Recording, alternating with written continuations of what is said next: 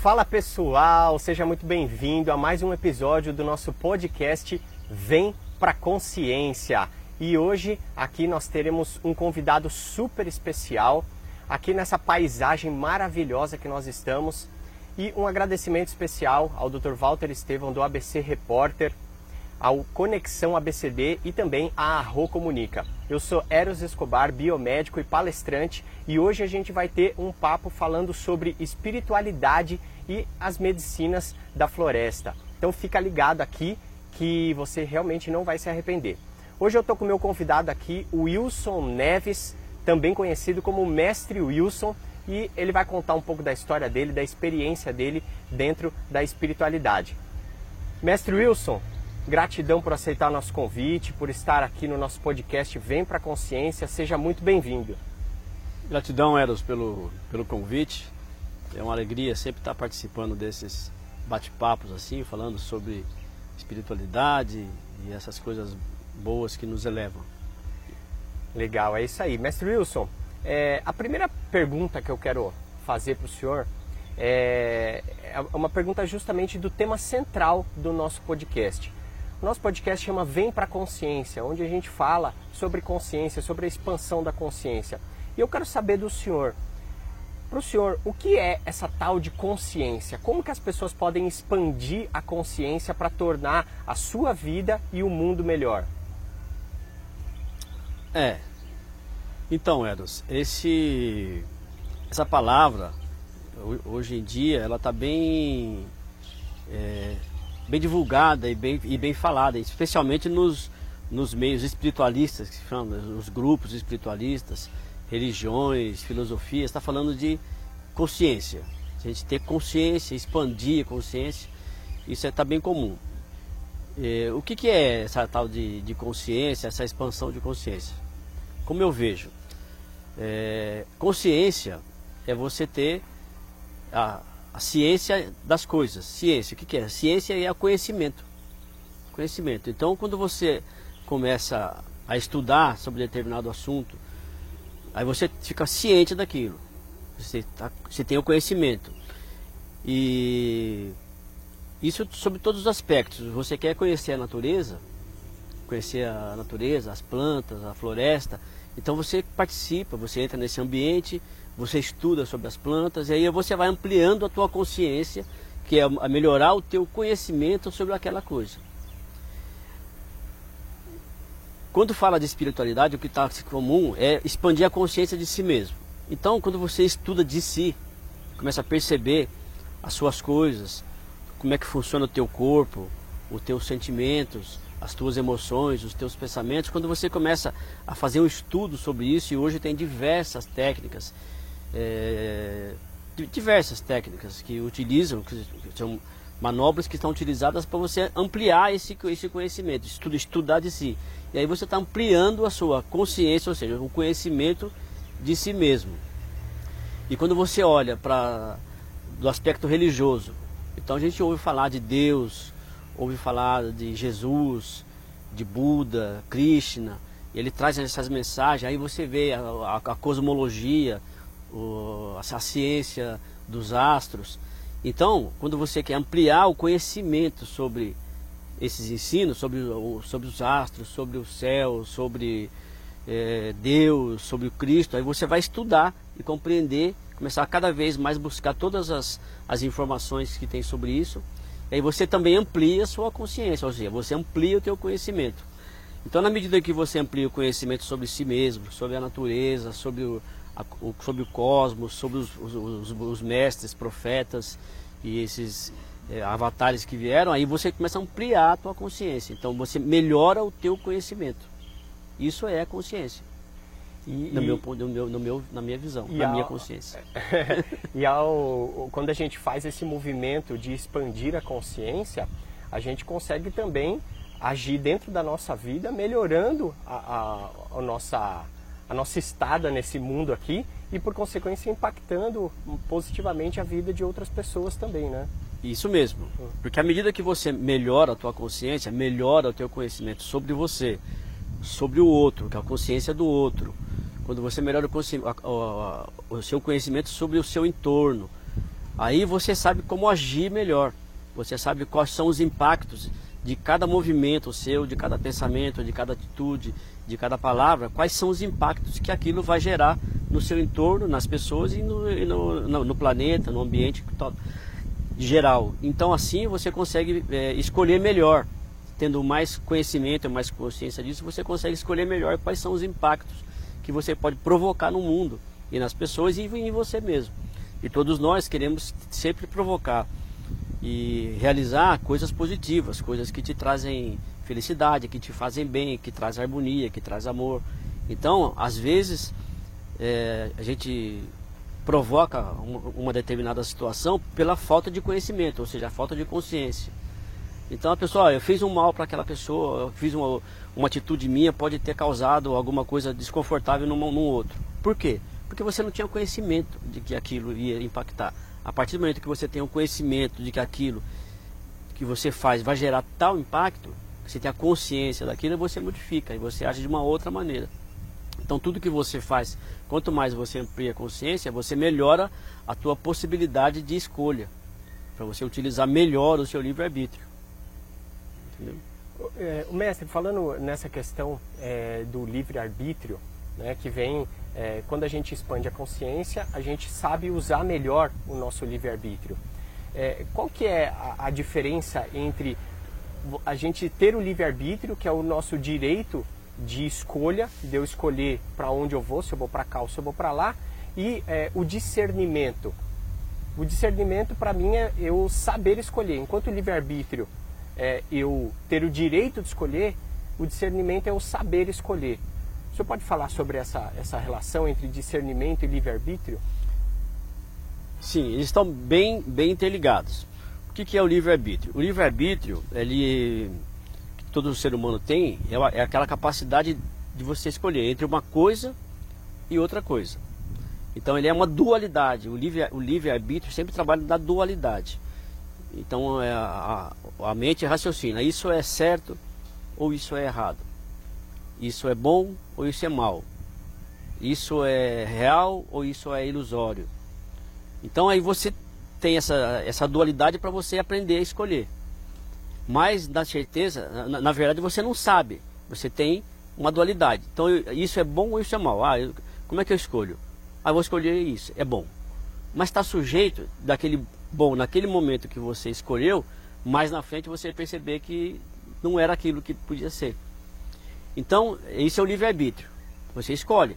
É como é uma, é uma linguagem, é como, é como a linguagem binária de um computador. É uma coisa ou é outra. E cada coisa que você escolhe tem um impacto, tem uma reação e tem um, um gera um, uma, um, um efeito. Cada escolha de, de, que você faz usando o livre-arbítrio é uma causa e que ela vai gerar um efeito. O discernimento é quando você começa realmente a ampliar a consciência e que você começa a perceber, entra uma terceira força, seria uma, uma, dimensão diferente, que aí você consegue discernir, discernir é você saber, você vê claramente uma coisa, o bom, vê claramente o mal e você consegue discernir que isso é melhor do que isso. O discernimento é você saber, é você melhorar a sua capacidade de escolha. E depois você vai perceber que o bom e o mal é uma ilusão. E o certo e o errado também é uma ilusão. O real e o ilusório, sujeito de ser uma ilusão. Aí o discernimento vai te mostrar as coisas mais claras. Mas por quê? Porque você ampliou a tua consciência. Quando você amplia a consciência, o que, que é? Ampliar significa você crescer. Crescendo. Aí você consegue enxergar de um ponto de vista mais amplo. Né? Eu sempre cito um exemplo do de duas pessoas que estão vendo um dado. Já viu aquele dado de, de, de jogar, de jogo? Sim. Tem os, os, seis lados? De 1 um a 6. De 1 um a 6. Aí ele faz assim, né? 1, 2, então é quadrado. 1, 2, 3, 4, 5 e 6. Né? Mas é assim. Aí você coloca um dado assim, imagina, numa mesa. Aí coloca uma pessoa aqui e a outra pessoa aqui. Aí é a pessoa pergunta, o que, que você está vendo? Eu estou vendo 6. O que, que é isso? É 6. Aí a outra fala, o que, que você está vendo? 5. Não, não. Aí começa aquela. Não, tá errado. É seis.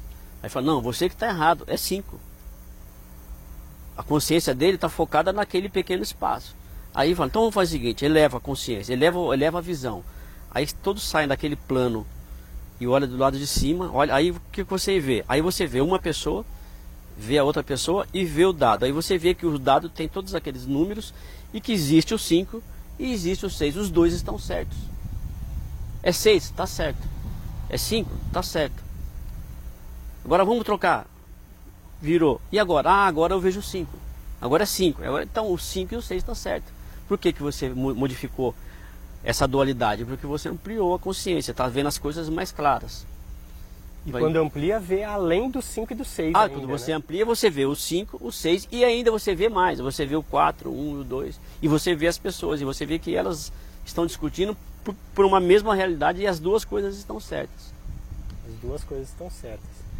Exatamente. E, e por falar é, nisso, mestre, essa questão que a, a gente está falando de expansão de consciência, de espiritualidade, o contato com a espiritualidade, como que o senhor vê essa, vamos até dizer assim, esse embate que existe hoje, uma discussão entre a religião e a espiritualidade?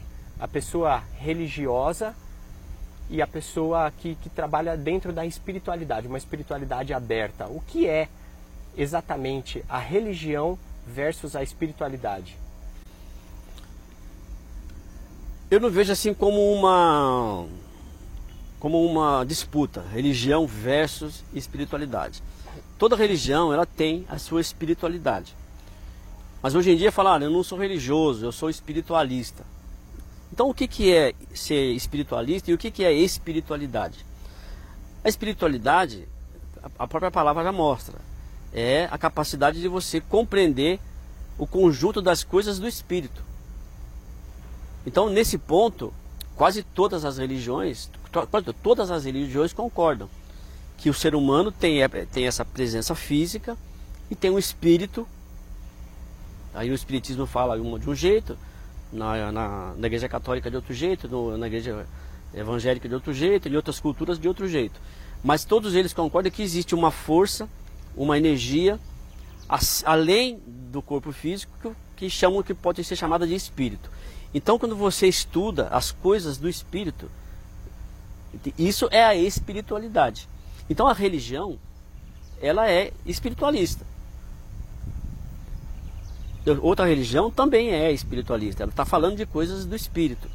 Mas essa confusão que as pessoas falam, ah, eu não sou religioso, eu sou espiritualista. O que, que ele está querendo dizer? Olha, não tem apenas a visão do catolicismo, que fala que é assim e que fecha o ângulo de visão, ele fecha para um foco apenas e despreza todas as outras questões, as outras hipóteses sobre o espírito. Então, o espiritualista é aquele que abre a sua visão, amplia a sua visão, ele não se pega apenas numa religião ou naquela, mas ele aceita todas as hipóteses de todas as religiões. O que, que o, o, o, o hinduísta está falando sobre as coisas do espírito. Isso. Tá, deixa eu ver o que eu, que eu consigo aprender aqui. O que, que a igreja evangélica está falando sobre as coisas de Deus, as coisas do espírito? Isso. Aí você faz um estudo comparativo com o hinduísmo. O que, que o espiritismo está falando sobre as coisas do espírito?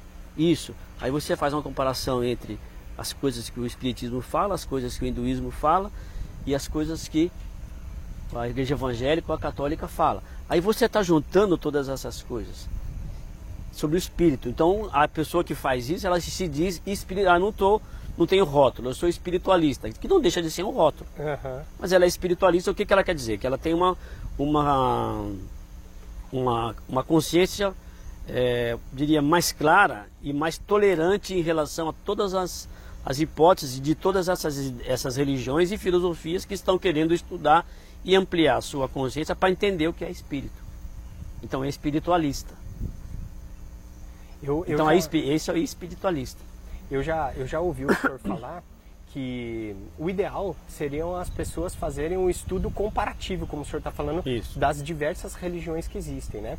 Eu, eu ouvi é, certa vez uma pessoa falar um, uma coisa que eu achei interessante, que a verdade ela é como se fosse, ela fez um, um comparativo como se fosse um elefante. E aí cada religião tem um pedaço desse elefante. Uma religião tem a tromba, outra religião tem uma perna, outra religião tem a orelha. Ou seja, todas elas possuem um pedaço da verdade. Quando você faz esse estudo comparativo entre as religiões, você está conseguindo pegar a tromba, a orelha, o rabo, a perna, ou seja, formar o elefante como um todo. O que acontece é que muitas pessoas acabam, é, é, como o senhor falou, né, fechando a visão e ficando só com um pedaço daquela que se chama a verdade e achando que aquele pedaço é a verdade como um todo. Né? Então esse estudo comparativo faz, traz essa oportunidade da gente conseguir pelo menos ver é, mais pedaços dessa grande verdade que é que está dentro da espiritualidade, né? Isso é a expansão da consciência, porque é uma, uma, é uma, é uma comparação bem boa essa daí que você falou. Então a pessoa está estudando a pata do elefante, ela está falando aqui, ela fala isso é tal coisa, isso é um elefante, mas ela, como ela não está vendo as outras partes, ela está vendo uma pequena parte, porque a consciência dela está presa e focada só naquele aspecto. Aí a outra pessoa está vendo a cauda do elefante. Esse é o elefante. Aquele cara, isso aí que você está vendo não, não, é o elefante. Isso aqui é o elefante. Porque ela, ela quer acreditar naquela verdade dela e ela não aceita nenhuma outra hipótese. Aí se o espiritualista e aquele que quer ampliar a consciência, ele fala, isso aqui está falando que é o elefante. Esse também está falando, vamos ver. Aí se ele ampliar a consciência e conseguir ver a cauda e a pata, ele fala, os dois são partes do elefante. Uhum. Aí tem outro que fala, mas tem outra coisa. Tem uma tromba. Tem uma tromba? Tem. Vamos ver que é essa. Aí olha, ah, essa tromba também faz parte do elefante. Até que ele vai ampliando a sua consciência e vê, ah, isso é o elefante. Isso é a verdade. Então, todos estão a verdade, porque a pata do elefante não deixa de ser o elefante. Uhum. A cauda do elefante, do elefante também é o elefante. Agora, o conjunto da a união de todas essas partes mostra o ser verdadeiro. O ser verdadeiro. E quando, quando a gente está. Por que, que ele fez isso? Porque ele ampliou o, o ângulo de visão, cresceu, ampliou em consciência. E quando a gente está fazendo esse estudo comparativo, ou seja, está é, enxergando que existe um, o elefante ali, como o exemplo que a gente está dando, né? não é só aquele pedaço, a gente está fazendo o estudo de si mesmo, né? que é o, o, grande, o grande segredo, digamos assim, da, da expansão da consciência, você estudar de si mesmo, se conhecer. E eu já ouvi também o senhor falar bastante que quando a gente se conhece, você conhece o universo como um todo, porque tudo, é, tudo que existe está dentro de si. O senhor pode falar sobre essa questão do conhecimento de si mesmo para conhecer o todo? Sim. Então você conhece aquela frase antiga de filósofo que fala: Conhece-te a ti mesmo e conhecerás o universo e Deus. Então o que ele está querendo dizer? Então está dizendo que então, se eu conhecer a mim mesmo e depois eu conhecer o universo, então quer dizer que eu sou igual ao universo e igual a Deus. Hermes Trismegisto fala no, no, nos, princípios, no, nos princípios herméticos, fala, o que está embaixo é como o que está no alto. O que está no alto é como o que está embaixo. Seria quase que a mesma coisa, é a mesma coisa dizer, o que está dentro é como o que está fora e o que está fora é como o que está dentro. Então, se você começa a estudar sobre você mesmo, você vai começar a compreender melhor o universo. Porque veja bem, dentro de você é, é uma réplica perfeita do universo. O que, que é um, um sistema solar? O Sol e os planetas giram em torno daquele Sol. O que, que é um, um, um átomo? É um átomo tem lá próton, elétrons e, e giram em torno dele. É um, é um sistema solar. E uma célula? Está sujeito de ser o universo. Então já não tão, já, você já não ouve falar que existem multiversos? Não existem várias células?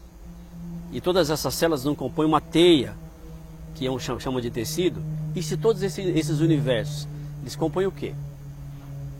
E um tecido compõe um órgão. E esse tecido de todos esses universos compõe o quê? Agora é mais fácil você estudar daqui e você saber, porque isso aqui está tão grande, tão extenso, que com essa visão, com, esse, com essa capacidade cerebral, parece que é difícil de compreender. Mas se o que está dentro é igual ao que está fora, então é mais fácil compreender o que está perto. E aí, quando um dia você ampliar a sua consciência, você vai ver que você faz parte desse grande universo. É a mesma coisa do, do do, daquele ser que mora lá dentro do, do próton, se existe lá um ser pequenininho dentro do próton, querer conhecer todo esse universo, todos os outros planetas, todos os outros elétrons, todas as outras células, ele não tem a capacidade ainda, né? Então assim somos nós. Então é bem mais fácil conhecer de, si e é melhor você conhecer como é que funciona o teu corpo, por que, que aparece tal coisa, por que, que você sente assim, por que, que você sente raiva, como é que isso vem, por que, que você sente esse amor, o que, que é esse amor, por que, que você sente mágoa, procurar compreender o seu, o seu corpo físico, os seus sentimentos, o seu pensamento, e aí você vai se tornando uma pessoa melhor. Quando você se torna uma pessoa melhor, mais, mais íntegra, você pode auxiliar aquele que ainda não está nesse grau de estudo. Aí você melhora esse universo, melhora aquele universo, melhora aquele outro universo, melhora todo esse sistema de universo e vai melhorando todos isso aqui. Aí você vai compreender uma realidade maior. Então, o estudo melhor que há de se fazer é esse estudo de, na minha visão, é ampliar a consciência e ter consciência de si mesmo. Agora, eh, mestre, isso que o senhor está falando é muito interessante porque o senhor usou essa expressão, né? É mais fácil eu olhar para mim, mim, mesmo, porque está perto tá mais do que eu querer conhecer. Mas aí, por que então que as pessoas, boa parte das pessoas, é, fogem de si mesmo? Porque a gente vê as pessoas é, têm o hábito né, de, de olhar para fora, de falar do que está fora, de criticar o que está fora, de reclamar do que está fora, e ela não está vendo que ela é um espelho, que ela está falando daquilo que está dentro. Mas as pessoas é, têm o hábito de fugir, de que de, é mais fácil olhar para fora, é mais fácil criticar o outro, criticar o que está fora. Por que, que as pessoas não fazem esse movimento de olhar para dentro, de estudar dentro primeiro? para depois poder apontar o que está fora. Como que o senhor vê essa, eh, essa dificuldade das pessoas de, de, de buscar o que está dentro? Eu não digo que, que é mais fácil. É mais fácil olhar para o outro, é mais fácil falar que o outro está certo, julgar, é mais fácil. Não, não, eu, não, eu não acho mais fácil, eu acho, eu acho mais difícil. Né? E isso eu acho hoje, né? Uhum. Porque antigamente está sujeito de eu, nem lembro, mas está sujeito de eu achar mais fácil. Hoje eu acho mais fácil olhar para mim. E eu vejo o outro, é claro que eu vejo. Aí eu vejo algumas atitudes, vejo um jeito que ele está compreendendo, mas está tudo certo, esse é com ele. Né? Eu olho e serve como referência para mim. Ó, ele está fazendo isso, para mim não é bom, mas tudo bem, é para mim. Mas eu prefiro olhar para mim Hoje, hoje em dia eu prefiro mais estudo de mim, porque eu estou me sentindo melhor. Mas isso é uma questão realmente de evolução. De evolução. Desde o, o ser humano foi ensinado assim, no, no, nos primórdios da, do, do, desenvolvimento da civilização, e não sabia ainda dessas coisas. Aí ele começa, porque tem o olhar, o olhar, ele, ele o, olho físico, ele faz o quê? Você vê fora, com esse olho físico aqui, você é bem difícil você olhar dentro, a não ser só o corpo, você consegue olhar, mas você fazer esse estudo e depois foi desenvolvendo algumas técnicas, algumas tecnologias que te mostram para você conhecer dentro, é raio-x, microscópio e outras coisas, e você aprende a usar a própria visão para conhecer dentro. E tem uma visão e tem uma outra visão que você pode encerrar essa e aí usar essa e começar a olhar para dentro. Aí começar. E aí às vezes com essa aqui e com essa outra você consegue perceber um sentimento. Você está vendo o sentimento? Não. Assim, eu estou me sentindo bem aqui agora, no ambiente, estou me sentindo bem, tô, tá legal. Mas eu não estou vendo, mas eu estou. Aí tem que estudar sobre isso. O que, que então, o sentimento tem forma? Como é que é? Eu vou estudar sobre isso. É mais gostoso, para mim. Uhum. Mais gostoso. Mas é mais difícil estudar o seu. O que, que você está sentindo aí? Eu não sei nem eu, como é que eu tô, se eu não estudar o meu, o que você está sentindo? Está sentindo raiva? Fala para mim. Está sentindo ódio? Está tá, tá bem feliz? Tô. E como é que é? Explica. O que você está sentindo? Explica. Dá para explicar um sentimento? Não, não dá. dá. O meu eu consigo. Entendeu? Então essa questão de você olhar para dentro hoje em dia, para algumas pessoas parece difícil. Porque né, no desenvolvimento, desde que você nasce, Aí vão acontecendo coisas. E, e, tem coisas que machucam, tem coisas que trazem dor. Então tem coisas que, que causam uma certa, um certo sentimento ruim. E aquilo às vezes dá aquela dor interna assim, é como uma dor física. Você vai lá, vai mexer no, no, negócio, aí você se corta, aí, ai, doeu, doeu, machucou. Aí o que, que você quer fazer? Você não quer ir mais ali. Aí quando tem aquela dor emocional, você não quer mais mexer com isso. Mas o bom é você descobrir, para você saber que aquele objeto corta, você tem que ir lá. Fala, por que que corta? Assim, ah, você aprendeu que corta. Por que que dói? Dentro. Ah, por causa, ah, por causa disso. Então é mais fácil você compreender para você não se machucar. Agora tem pessoa que dói uma vez, ela não quer saber mais daquilo, ela esconde, ela, aí ela, mesmo sem saber o que é aquilo, ela esconde, ela não quer mais, não quer olhar, isso dói, isso machuca, isso me faz mal, isso... então ela não quer. Mas às vezes é bom você entrar nesse sentimento de dor para compreender, aí você sabe, ah, isso é assim mesmo, faz parte da natureza humana. Não é, faz parte da natureza humana, você está caminhando, daqui a pouco tem uma pedra, você pisa, porta, tá tudo certo, você vai você vai amaldiçoar a pedra porque ela. Não, foi legal, ela estava no meu caminho, cortou. Olha, gratidão, pedra. Tá, daqui a pouco Gratidão, melhor. pedra, né? Entendeu? É isso mesmo. E aí a pessoa que você convive, aconteceu uma coisa, machucou, ah, gratidão, vem cá, tudo bem, tá tudo certo. Entendeu? E assim vai a sequência. Imagina, vamos falar do, do, do, do universo. Né? Tem um planeta, tá? aquele planeta está lá e daqui a pouco vem um meteoro no seu giro, natural, assim, ele chega e pá, bate no planeta, machuca lá. Aí eu falei, o que, que o planeta vai fazer? Amaldiçoado o meteoro. Ele faz isso. Não, mas, mas bateu, ah, tudo bem. Daí o planeta acabou, depois tem outro. E tudo bem, tá tudo certo, né? Isso é coisa divina, mesma coisa. Então, mas a, quando dói, isso é uma tendência humana. Quando dói alguma coisa, a tendência da pessoa é fugir daquilo.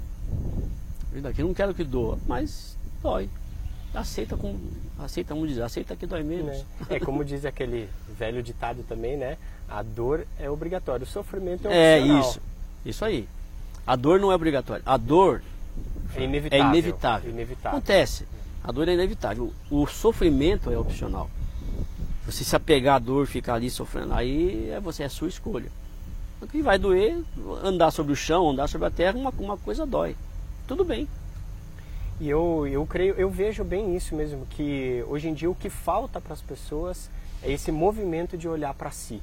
Porque as pessoas ficam fugindo de si. Tem até uma música que nós conhecemos, né? Uhum. Que fala, eu tentei fugir de mim, mas, mas aonde eu ia, eu tava. Ou seja, a pessoa tenta fugir dela, mas não tem jeito. Aonde ela vai, ela vai, ela vai, vai junto. Ela vai estar. Né? Então, se ela não faz o movimento de olhar para si e de conhecer a si mesmo primeiro, aí é onde é, traz as coisas que a gente vê, os julgamentos, a, apontar o dedo para o outro sem, sem saber que está apontando para si mesmo, é. né? Tá, aquilo que sai, às vezes aquilo que fala, um ofende o outro, tá, é porque está dentro dela, mas ela não está enxergando aquilo, né? E... O que eu vejo hoje em dia, no, se observando no, a, o, o, movimento da, da, dos países, das nações, as pessoas falam, tá acontecendo coisa ruim no mundo tal, mas eu não vejo assim.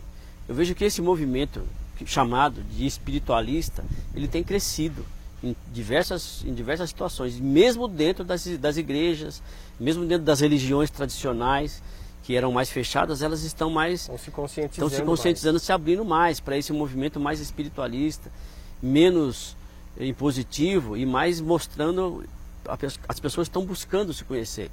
Existem diversos movimentos holísticos, e eu não vou nem citar todos, que é uma infinidade, mas o que está ensinando é essa é, chamada hoje de espiritualidade, mas sempre lembrando do que eu falei no início, as pessoas buscando as coisas do espírito, compreender. Então esse movimento de autoconhecimento tem crescido de um modo geral no mundo, eu tenho observado. E isso é bom, começa a transformar, começa a transformar as, as situações antigas, do ego, do, da maldade, isso melhora. Porque a pessoa começa, quando ela começa a estudar de si mesmo e perceber todas essas coisas que, que a machucam ou que dói, ela vai perceber que tudo que ela fizer para o outro, que machucar no outro, vai machucar nela. Então ela fala, não, eu não quero fazer para tal pessoa o que eu não gostaria que fizesse para mim. Mas eu já fiz isso, tudo bem. Aí tira a culpa e vai, na partir de hoje eu vou fazer para ele o que eu gostaria que fosse para mim, o bem, o amor, a paz, a luz. Isso é um movimento de expansão, porque ele olha para si e olha e começa a ver o outro, assim, da mesma, da mesma maneira, ele vê que o outro é igualzinho a ele. Né? Então esse movimento, eu, eu vejo que está crescendo no mundo, e é bom. Isso é um movimento de expansão, do, do, de toda a humanidade, é um movimento de crescimento da humanidade. Ainda tem muita coisa, ainda tem muita coisa para ser feita. Mas já começou e está em movimento acelerado esse processo. É, a gente vê bastante isso, e até mesmo na mídia, né? Hoje em dia até tem bastante mídia que já está falando mais sobre isso, está mais aberto a isso. Isso. Mestre, e eu sei que é, o senhor tem uma caminhada bem grande, bem longa aí dentro desse, desse caminho de autoconhecimento, de expansão da consciência. O senhor tem uma, uma, uma formação de, de fa familiar que vem da Igreja Católica, né? Sim. Mas o senhor já passou por várias eh, escolas iniciáticas dentro da espiritualidade, entre elas a teosofia, Rosa Cruz, maçonaria, eh, o vegetal. O senhor pode contar um pouquinho da sua trajetória dentro dessas, desses estudos espirituais, estudos de si mesmo? Como é que foi a sua trajetória? Como começou? Como que o senhor chegou onde está hoje? Sim. Então, a minha, a minha formação religiosa inicial, católica. Minha mãe era católica, assim, bem praticante. E desde, desde criança ela nos levava para a igreja, todo, todo, todo domingo, as missas, é, todos os movimentos da igreja, as procissões, tudo aquilo. Então ela nos levou lá para esse caminho bom, um caminho e sim gostoso porque dá uma formação ética, dá uma formação moral e dá uma, uma aquela crença, você começa a, a, a, confiar que existe um Deus, porque na época era, era Deus, eu via o Deus de um jeito. Uhum. Então eu comecei a, junto com ela a caminhar dentro da igreja católica. E depois de um tempo ela. O senhor chegou a ser coroinha Isso, da igreja eu, católica. Eu fui né? coroinha, ela queria que eu, que eu auxiliasse. Então eu fui coroinha da igreja, que eu trabalhava lá com o padre, auxiliava levar a hóstia, tocar sininho, fazer aquelas coisas. E aí participava de da, auxiliar em crisma, batismo. Aí eu caminhei dentro da igreja católica durante um tempo, e, mas depois de um tempo é, ficava aquela pergunta, quero saber mais, quero saber mais. Aí o padre falava, quer saber mais? A mãe quer saber mais, vai ser padre, vai estudar. Ah, só que eu não tinha, eu não, não eles achavam que eu podia, eu não, não sentia no coração a vocação de ser padre. Assim. Eu queria saber, mas ser mais, eu queria ser padre. Aí, quando você é, estuda e você pede, né? Ah, eu quero conhecer mais, aí vai aparecer outras, outras, outras oportunidades. A primeira que apareceu foi quando eu estava no colégio, aí eu vi um cartaz assim lá no, no, no mural do colégio lá, primeira semana teosófica de Mogi das Cruzes. Falei, eu e mais alguns amigos assim, o pessoal do, do, do colégio, as meninas, olhavam aquela primeira semana. Eu fui o primeiro que olhei, assim, primeira semana teosófica. Aí, segunda-feira, o homem como veio, de onde veio, para onde vai. Aí, segunda, o homem e seus corpos. Lá, os planos da natureza, das dimensões, cosmologia, cosmologia. Eu falei, cara, que negócio estranho, né? Diferente. Eu falei, pessoal, vem ver isso aqui. Ó, Semana Teosófica, vamos lá, vamos. Aí começamos a participar, fomos todo mundo, uma galera. Semana Teosófica. Aí aquilo ali, e aquela primeira Semana Teosófica eu vi muitas coisas assim, que aí eu fiquei assim, sabe aquela, eu não, nunca, eu tinha uma visão assim, mas eu queria ter a visão assim, eu tava pedindo. Aquilo me abriu para um, um, leque de oportunidades de estudar. Falei, nossa, o que, que esses caras estão falando? Parecia uma loucura. No princípio veio aquele preconceito, isso não é coisa de Deus o que esses caras estão falando, tal, sabe, aquela visão estreita. Mas aí eu, resisti, eu não resisti tanto e fui abrir, falei, não, relaxei, mas deixa eu ver o que é isso aqui. Quando eu entrei, aí eu comecei a frequentar a teosofia. Teosofia que é uma instituição. Comecei a estudar a teosofia. Aí entrei, comecei a fazer parte da sociedade teosófica, aí estudei um monte de coisa, aí abri sobre a, a, a cultura indiana, brahmanismo, aí eu, nossa, aí eu falei, nossa, essas coisas existem, aí comecei aprender. E ali foi quando me ensinaram que para a gente poder conhecer melhor as coisas do universo, você deve fazer um estudo comparativo das religiões. Um estudo comparativo. E o lema da sociedade teosófica é assim: não há religião superior à verdade. E essa verdade é, é o estudo comparativo de todas essas dessas escolas religiosas que estudam a pata, que estudam a cauda, que estudam a orelha, que estudam a tromba. Então o estudo comparativo de todas essas está sujeito de te mostrar uma verdade. Aí eu entrei na teosofia. Aí fui. Aí comecei a ler os livros, aí fui ler Doutrina Secreta, fui ler. Aí aquele negócio também começou a, era muita coisa para minha cabeça. Acho que Expandiu meu, demais. meu cérebro não estava dando conta do negócio, assim. Aí eu parei um pouco. Parei um pouco. Aí fui conhecer outras coisas. Deixa eu Aí- só fazer uma pausinha aqui, mestre, só para fazer uma pergunta. é, o senhor está falando da teosofia. Qual é a diferença entre a teosofia e a teologia? Porque a teologia é o estudo, é, o estudo da Bíblia, não é isso? E a, teos, a diferença entre a Sofia é teoso- sabedoria, quer Sofia, dizer, é, sabedoria. sabedoria. divina. Né? A, lo- a teologia é estudo de Deus. Ah, Então, é, só que a, te- a teologia hoje ela, ela, ela procura. é, falo, tem a teologia, tem a teologia que estuda só a Bíblia, em alguns Uhum. casos assim. Tem a teo- teologia como o filósofo Humberto Rosa, Humberto Ro- Roden, que também era teólogo, teólogo, então ele estudava sobre Deus. Então a teologia é um estudo, é um estudo, querer compreender quem é esse Deus aí. E a teosofia é a sabedoria divina, mostra como uma, uma, uma uma um- visão. um download assim, um download que vem dessa dessa coisa, entendeu? E aí, então, continua. Aí senhor... Aí eu comecei a procurar. Aí na própria teosofia falava também do, do espiritismo kardecista, fazia mostrava como é que era, que era o pensamento kardecista de Allan Kardec, de outros espíri- espí- espíritas, né? Aí eu fui conhecer, fui, fui conhecer o espiritismo. Entrei dentro do espiritismo, fui conhecer como é que era o espiritismo kardecista, li os livros do espiritismo. Aí do espiritismo, eu falei, tem uma, no espiritismo falava- falavam assim no espiritismo. Aí também tem a Umbanda. Falei, então eu quero conhecer a Umbanda. Espiritismo, fui conhecer, é o espiritismo é diferente, com o sincretismo, com a outra presença de, de, de orixás. Aí falei, aí tem o candomblé, fui ver o candomblé. O candomblé, aí tive umas, algumas experiências no candomblé e tal. Aí voltei lá para a sociedade teosófica, mais no ocultismo, fui ver mais Blavatsky. Depois, aí eu, aquilo ainda me chamaram para igreja, de tudo isso eu fui para a igreja evangélica. Aí fui lá ver o culto evangélico tal. Legal, gostei também, aprendi algumas coisas. Depois fui convidado para entrar na maçonaria. Entrei na maçonaria, aprendi mais um tanto de coisa. Aí fui reunindo todas essas informações.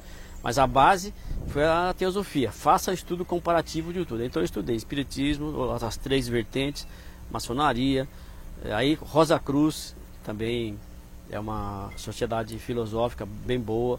Aí fui estudando. Aí um dia, um dia, depois de- ter andado tudo isso, ainda faltava alguma coisa. assim, ciência, religião, filosofia, ainda faltava alguma coisa. Aí um amigo falou, vem cá, eu quero te levar num lugar para você conhecer um novo tipo de espiritualidade.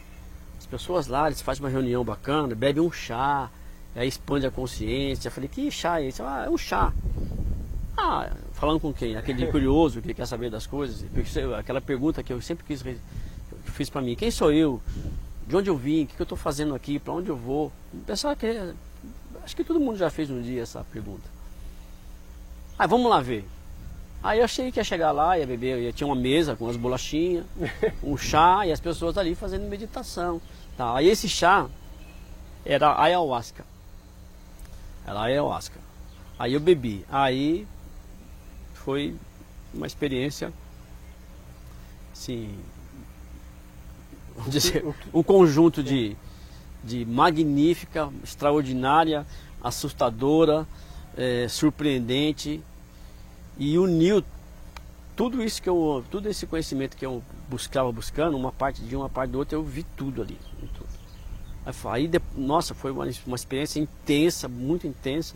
Mas depois que terminou, eu falei, nossa, isso aí que eu estou querendo saber. Isso aqui acho que é um caminho. Aí fiquei, aí comecei a beber a ayahuasca, beber, assim, em várias sessões que teve, aí eu, me- eu me encontrei, aí gostei.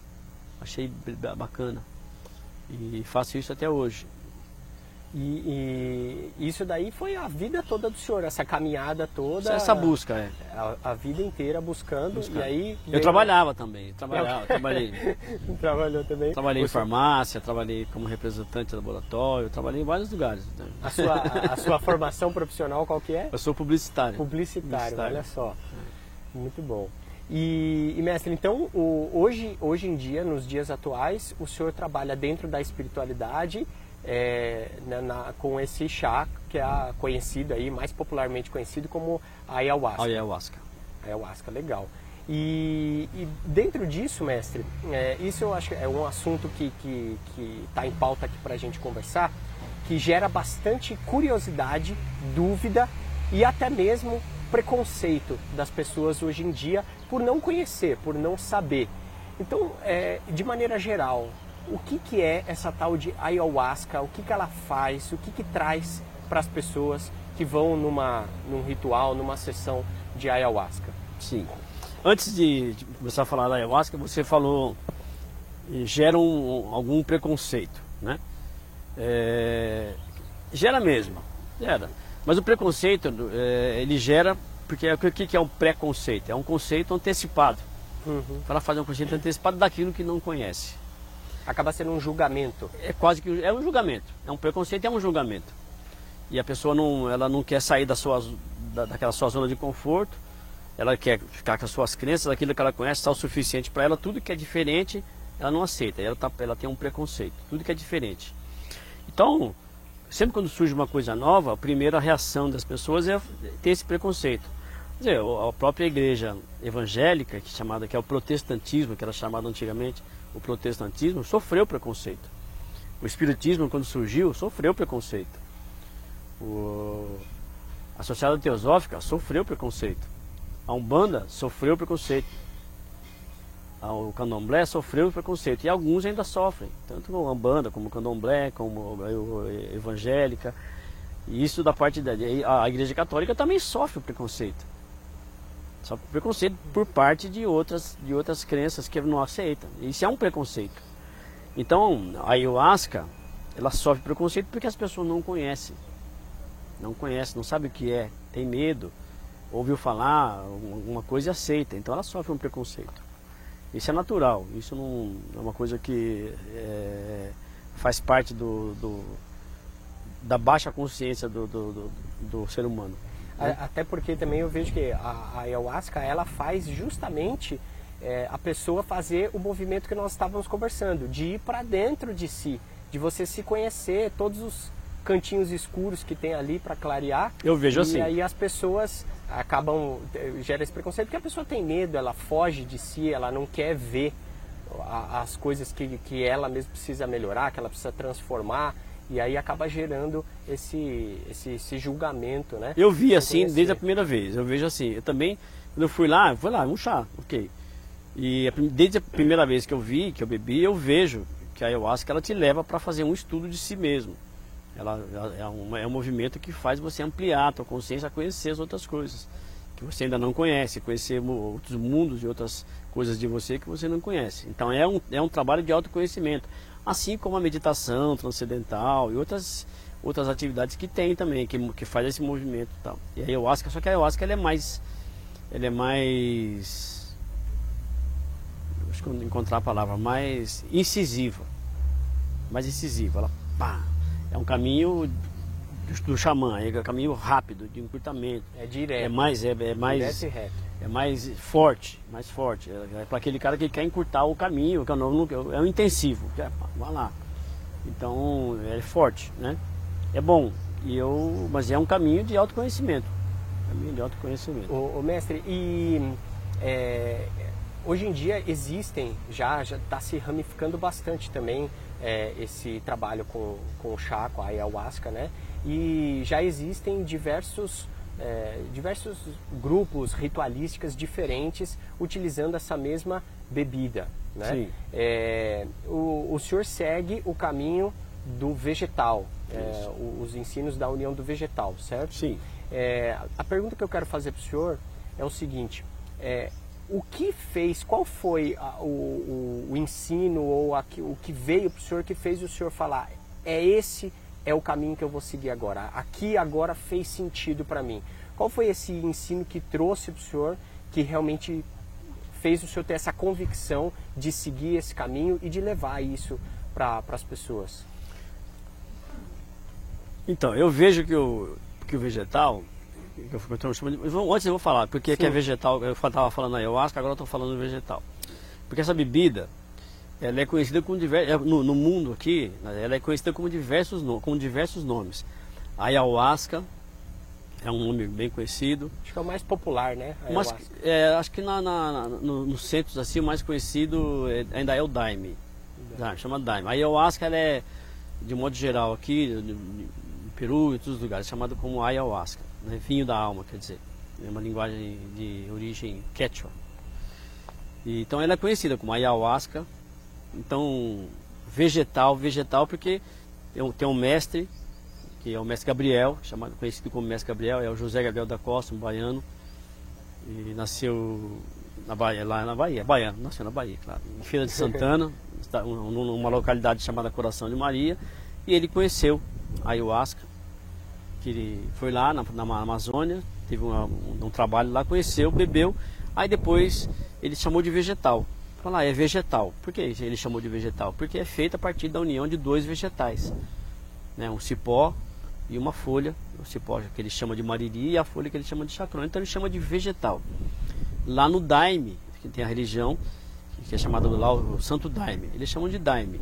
E a origem do Daime é de Daime, da Daime, Daime, Daime isso, Daime aquilo, Daime luz, Daime paciência.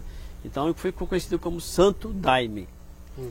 E também é conhecido com outros, nomes, com outros nomes. Entre os índios pode ser chamado de Iagé, caap, ayahuasca. Então essa bebida aí, conhecida com diversos nomes. A essência dela é sempre a mesma. A essência é dela é sempre a mesma. A, sempre, a essência é sempre a mesma. É feita a partir desse cipó que o mestre Gabriel chama de mariri e, e a folha chama de chacrona.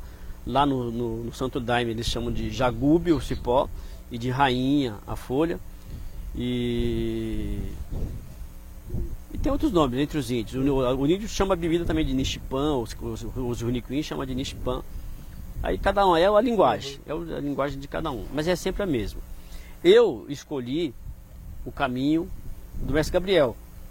Escolhi esse caminho, porque a primeira vez que eu bebi foi no, num centro que distribui o vegetal, e a pessoa que distribuía, o mestre que distribuía, é, ele trazia os ensinos do, do, do, mestre Gabriel, do jeito que o mestre Gabriel criou, do jeito que o mestre Gabriel organizou o seu ritual para ensinar as pessoas é, as coisas que ele, ele fez, o jeito e porque também o mestre Gabriel ele tem uma uma uh, ideologia e uma e uma crença crença não ele tem uma convicção é, cristã reencarnacionista. Isso veio de encontro comigo, porque a minha formação sempre foi cristã. Né? Eu não desprezo nenhuma outra é, linha que não é cristã. Tem uns, alguns xamãs assim que não seguem a linha do cristianismo, porque ele não conhece. Não desprezo, mas a minha compreensão, o meu jeito de compreender as coisas é bem, é bem mais fácil, é bem mais. É, confortável para mim e, eu, e a minha mente consegue entender melhor o conceito cristão, cristão reencarnacionista. E o mestre Gabriel ensina dessa forma. Então eu aceito assim. Eu aceito. É um jeito melhor para eu poder compreender e é o, o caminho que eu, que, eu, que eu escuto e que eu vejo de compreender todas essas coisas que eu falo de espiritualidade, de natureza, do cosmos. Tudo encaixa dentro disso. Tudo encaixa dentro do, do ensino cristão. Então para mim é bom. Então eu escolhi o caminho do vegetal. E aí comecei a estudar e comecei a ouvir os ensinos do mestre Gabriel. Um grande mestre de luz que coloca as pessoas assim num caminho bom, que ensina como se destrói um mal, o um mal de dentro da gente, com luz, paz amor, é o que ele diz. Como se destrói o mal? Com luz, paz, amor. Luz na consciência, paz no coração, amor nas atitudes. E o vegetal e todos os ensinos deles, ele usa o vegetal para ampliar a consciência e trazer os ensinos. Então a pessoa, pelo vegetal, ela faz o seu estudo de si mesmo, se concentra, o autoconhecimento transforma aquilo que precisa transformar. O mestre traz um, um ensino sobre diversas coisas, todos os ensinos baseados também no, no ensino cristão, do amor, e assim eu compreendo melhor. E depois de um tempo, tanto bebendo o vegetal e me desenvolvendo, um dia eu resolvi distribuir para algumas pessoas para compartilhar tudo que eu, tô, que eu recebi e que, que venho recebendo, compartilhar com aqueles que ainda estão num, num caminho de busca de conhecimento, de cura, sair da, da, da depressão, da, da, mazela, da falta de conhecimento, do, de um monte de coisa, né? Se ligar mais com a espiritualidade, tudo, né? Então eu escolhi esse caminho e hoje eu, eu, eu, auxilio as outras pessoas e distribuo chá dentro dos ensinos da União do Vegetal. O, o mestre Gabriel, ele criou um centro espírita beneficente chamado, o, o, que hoje é conhecido como União do Vegetal. O próprio centro é conhecido como União do Vegetal, que é o Centro Espírita Beneficente União do Vegetal, que é o centro espírita que foi criado pelo mestre Gabriel. Eu não estou dentro da instituição Centro Espírita União do Vegetal, mas eu vejo a União do Vegetal como a união do Mareli da Chacrona e os ensinos do mestre, foi isso que ele recriou na Terra. E eu gosto dele, mas eu resolvi seguir fora da instituição, mas de muito, desse mesmo jeito e, e, e, juntando algumas coisas também que eu já vi, utilizando os meus conhecimentos e, e trazendo a maneira simples do mestre Gabriel ensinar, maneira simples, sem complicação, porque para você sair da, do, do, dessa, da peia, vamos falar, da peia, da, das coisas ruins da vida, tem que ser simples. Que se tiver uma coisa muito, muito universitária, muito técnica, muito, exige muito estudo, algumas pessoas não aceitam. Mas o simples todo mundo aceita. Uhum. O intelectual, o cientista aceita o simples. E o simples é simples, ele não tem. Então, o, senhor, o senhor viu então que o, o, o mestre Gabriel ele meio que uniu e resumiu de forma simples todo o estudo que o senhor teve a vida inteira em todas essas em escolas simples. que o senhor passou, em coisas simples. Em coisas simples. Então o mestre Gabriel, quem conhece, depois com o tempo que vai conhecer, vai saber vai ver que o mestre Gabriel ele fala de física quântica, mas de uma maneira simples. Ele fala de cosmologia, mas de uma maneira simples. Ele fala do cristianismo, mas de uma maneira simples. Simples, tudo é simples. Então, e e aí você acaba descobrindo que o simples é melhor mesmo para você aprender. Olha só que interessante, né? O senhor passou por tantas escolas e veio é, parar numa coisa tão simples, tão simples, né, para explicar. Foi toda... tantos estudos complexos para compreender que o simples que resolve simples... tudo. Como diz o Renato Teixeira, o simples, simples resolve tudo. Simples resolve tudo. Muito bom. E mestre, é, hoje o senhor falou que hoje o senhor faz esse trabalho de distribuir o vegetal, de levar isso para as pessoas que estão buscando, estão querendo aí melhorar a si mesmo, transformar as coisas que precisam transformar. É, o senhor é, tem um, um, instituto né, que faz esse trabalho. É, o senhor pode falar sobre esse instituto e como é que funciona lá, se uma pessoa quiser buscar é, esse, esse estudo do através do vegetal, é, qual, qual que é o trabalho do senhor lá? É, hoje nós temos o Instituto, criamos um, um chamado Instituto Jardim das Flores. Então esse é um instituto que a gente trabalha para o desenvolvimento do ser humano, ajudar no desenvolvimento. Então a gente recebe as pessoas, quem quer conhecer a ayahuasca e quer receber alguns ensinos e quer se autoconhecer, então ele vem, ele é convidado a vir para o instituto, ele vem, participa de uma sessão, bebe vegetal, aí vem o, os ensinos do mestre, músicas, e aí a, a força do vegetal, vem e ele começa a aprender. E aí, juntos, todos nós que, que, que participamos do Instituto, a gente vai ajudando, auxiliando a pessoa a se desenvolver, a se conhecer, a sair de alguma situação. Então, um grupo de irmãos que já começaram desde o início a beber com a gente, já aprenderam como funciona o vegetal, como é que o vegetal age no, no, organismo da gente, como é que ele transforma a nossa consciência, como é que ele amplia a nossa consciência. E aí já estão alguns passos à frente e eles auxiliam a recepcionar esses irmãos que estão chegando em busca de conhecimento de si mesmo. E, e às vezes a pessoa vem em busca de uma cura, até está lá com a dependência alcoólica, a dependência de droga, ou uma, uma depressão crônica, ou uma ansiedade, ou alguma uma situação. E isso ele quer resolver com autoconhecimento. Então ele vai lá, bebe e a gente auxilia ele nesse processo de, de cura, de autoconhecimento, de libertação, de desapego. A gente vem auxiliando e aí então a gente vê muitas, muitas coisas boas acontecer, muitas transformações a pessoa modifica bastante, bastante coisa na vida dele. E aí modifica a família, modifica um monte de coisa, coisa modifica para melhor, sempre para melhor. Legal. Mestre, agora é, dentro disso também, eu quero aproveitar aqui esse nosso espaço, esse podcast aqui, para esclarecer algumas dúvidas que muita gente tem sobre o vegetal, a ayahuasca, sobre esse tipo de, de ritual, né? É, eu, eu, quero que o senhor explique um pouquinho, apesar de, da gente estar tá falando tanto de simplicidade, né? Mas eu acho que é importante para quem está ouvindo, para desmistificar algumas, algumas coisas, é, um pouco da parte científica do vegetal. O senhor pode falar como é que é a ação, o, o mariri, a chacrona, qual que é a função que eles têm quando a gente, quando a pessoa bebe o vegetal, é, o que, que eles fazem dentro do organismo para que possa expandir a consciência, a pessoa entrar naquele estado de, de meditativo. Inclusive, até é, existe um, um nome para esse estado que a pessoa entra. Né? O senhor pode falar sobre isso, sobre esse, é, esse estado de consciência que a pessoa entra e, e o, como é que é o mecanismo de funcionamento? É, a pessoa entra no estado de, de consciência ampliada. Então chama de. A, a, a, maioria dos grupos fazem, entrou na força, entrou na força do vegetal, entrou na força da ayahuasca, entrou na, na força do daime. Mestre Gabriel simplificou também. Que força da entrou na borracheira. Aquele, que, que, mestre, o que é a borracheira? Borracheira é força estranha. É uma força estranha. Por que, que é estranha? Porque você não conhece ainda. É estranha. É força estranha. Então, mestre Gabriel, entrou na borracheira, força estranha. Então, se chama que essa força estranha é a borracheira. Explicar de um modo científico, é, eu não sou assim é, tão especializado, eu não sou especialista nisso, uhum. né? mas eu tenho um, uma, uma maneira que eu procurei mais simples de explicar também como é que é o mecanismo científico, uh, químico da, da, da ayahuasca lá. Então, é, é assim,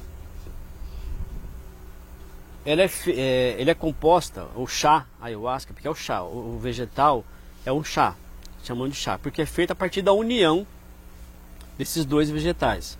Então o mariri é um cipó e, e a, a folha é a chacrona. A folha, esse arbusto que é a chacrona, que é essa folha, é da mesma família do café, é uma rubiácea, rubiácea. E era é conhecida como Psychotria viridis, é o nome científico.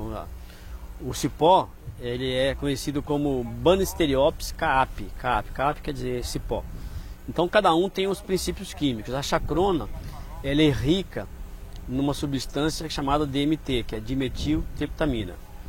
E o cipó são três é, são três substâncias, armina, armalina e a outra agora não está não tá, fugiu aqui o nome.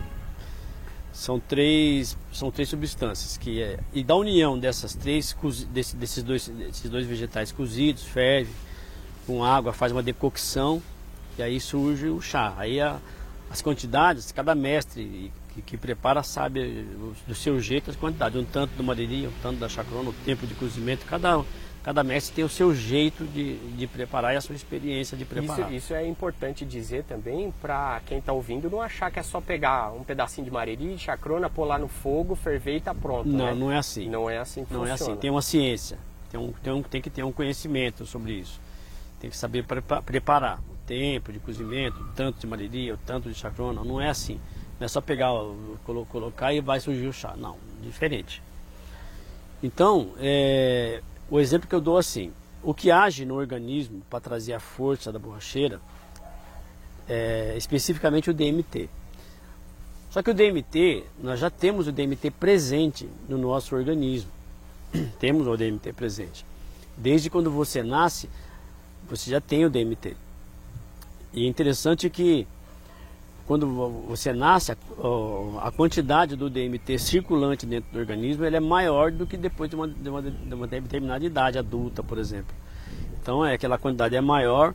Quando chega a, a infância, quando começa uma, uma, uma determinada ah, idade, entre 6 e 7 ou 8 anos, aí é uma, aquela quantidade de DMT é muito forte. Então ela apresenta, ela vai na célula, já a criança é feliz, não tem essas mágoas, não tem nada, ela é só. Ela é, é pura. É, é, pura. Tá, a criança é pura, assim. Aí ela tem uma, vê amiguinhos invisíveis e conversa com os amiguinhos invisíveis e, e, e sente presença. E ela, ela vive nessa natureza, aceitando todas essas dimensões e vai vivendo tranquilamente. Depois de um certo tempo, ainda não se sabe porquê, aparece dentro do, do organismo da, da, da pessoa, da criança, lá por uma entre a idade de 7, 8 anos, uma substância chamada monoaminoxidase. Aparece lá. E essa, essa, essa, essa molécula aí, ela ocupa o lugar da célula, onde estaria recebendo lá o DMT, ela ocupa esse lugar e, e aí o DMT, quando chega, não, não, não encontra lugar, ele é excretado. E aí a criança começa a desenvolver aqueles ranços de criança, mágoa aqui, não sei o que ali, coisinha ali. Aí isso vai crescendo e diminui o DMT do organismo. Tem outras substâncias também, como o flúor, ajuda a calcificar, porque a, esse DMT é produzido na glândula pineal. Alguns neurocientistas já estão falando sobre isso, sobre essa glândula. E aí começam essas coisas. Então, imagina assim, agora, uma mesa. Imagina uma mesa. Aí essa mesa tem um pingo. Tem alguma gota pingando. Tem, tem pingando sobre a mesa. Aí ela, daqui a pouco a mesa está cheia de, de água. Aí vem alguém com, com um pano e enxuga a mesa. Aí aquela começa a pingar de novo. Aí eu venho outra pessoa com o pano e enxuga a mesa. Até que, que diminui o, o, pingo. Aí vai me pinguinho só e eu, eu enxuga a mesa. Aí depois ela fica só úmida e tal. Esse é, é, o que eu resumo o princípio do, da ação da ayahuasca no organismo. E há um derramamento de DMT natural, tá? circulante. A pessoa está naquela situação, a criança. Né? Aí vem a, essa monoaminoxidase, sabe? O que, que ela faz? Ela, a pessoa quando vai, né? Vai lá, ela pega e limpa, limpa a mesa. Limpa a mesa. Aí começa a diminuir, aí limpa a mesa. Limpa a mesa. O que, que é isso aí? É o princípio. Agora o que, que o vegetal faz? Tem o DMT que vem pelo DMT, DMT da chacrona.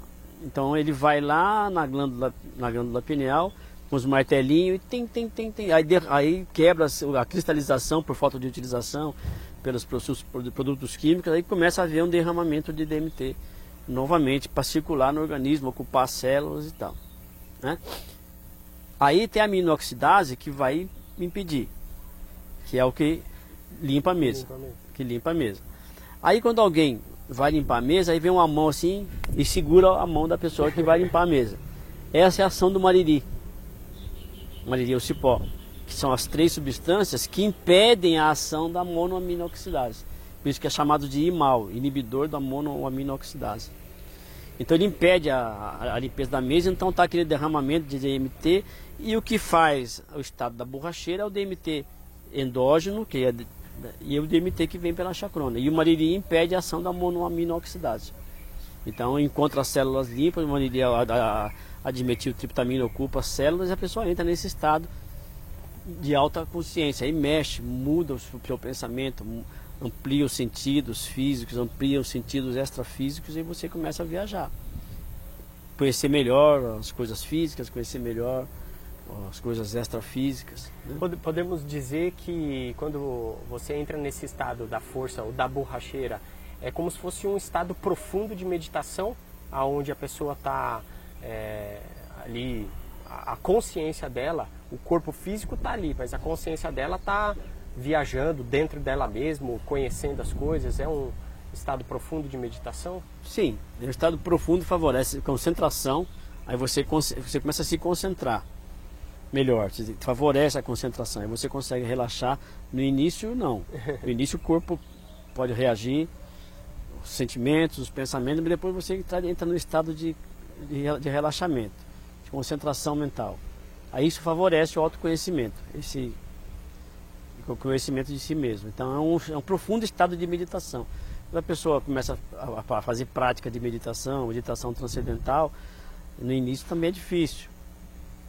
Até relaxar o corpo, é, às vezes o corpo quer mexer, quer estar lá, tal. Aí depois ela vai melhorando, aí acalmar os sentimentos, depois acalmar o pensamento. Na parte de meditação, para mim, quando eu meditava, quando fazia meditação sem o uso do vegetal, a parte mais difícil era acessar os pensamentos. Uhum. Só o fato de você falar, agora tem que parar de pensar. Putz, você já está pensando. Aí né? aumentava só, demais. Só de falar pensar. que tem que parar de pensar já é um pensamento. é um, né? E aí aumenta. Parece que você dá o comando, ele acelera. Aí com o vegetal, para mim, eu tenho mais facilidade. Aí acalma o corpo, aí o pensamento no início começa daqui a pouco dá uma parada, fica calmo, assim, aí você. Então ele favorece bastante a concentração mental. É, mestre, essa, essa viagem da consciência que a pessoa faz dentro da borracheira é, traz também o, a, aquelas visões né, que chamam-se de mirações, certo? É, e tem muitas pessoas que acabam confundindo, que falam, ah, isso daí é um chá alucinógeno. É, qual é a diferença entre uma coisa alucinógena e essa, o que, o que a gente chama de miração, que, que são essas visões que você tem dentro da borracheira? Qual é a diferença disso? Então, a, por falta de conhecimento, as pessoas chamam ayahuasca, o vegetal, por, de alucinógeno. Mas existe uma outra classificação que é chamada de enteógeno. Enteógeno é que é ligação com Deus, ligação com, ligação com o divino. Alucinógeno é que gera ilusões, alucinações, coisas que assim que talvez não existam. Então, e, então as pessoas chamam de alucinógeno. Então o chá ele é classificado como enteógeno.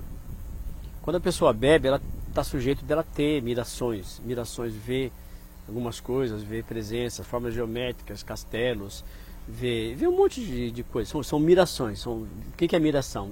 Mi, não é miragem só. Assim, você que é igual a pessoa que está no. Aquelas histórias que você está no deserto, o cara está morrendo de fome, ele tem uma miragem e vê a água. E não é água, é chega lá. Ele, tem, ele, vê, ele vê, mira. Ele tem visões. E essas visões elas são reais.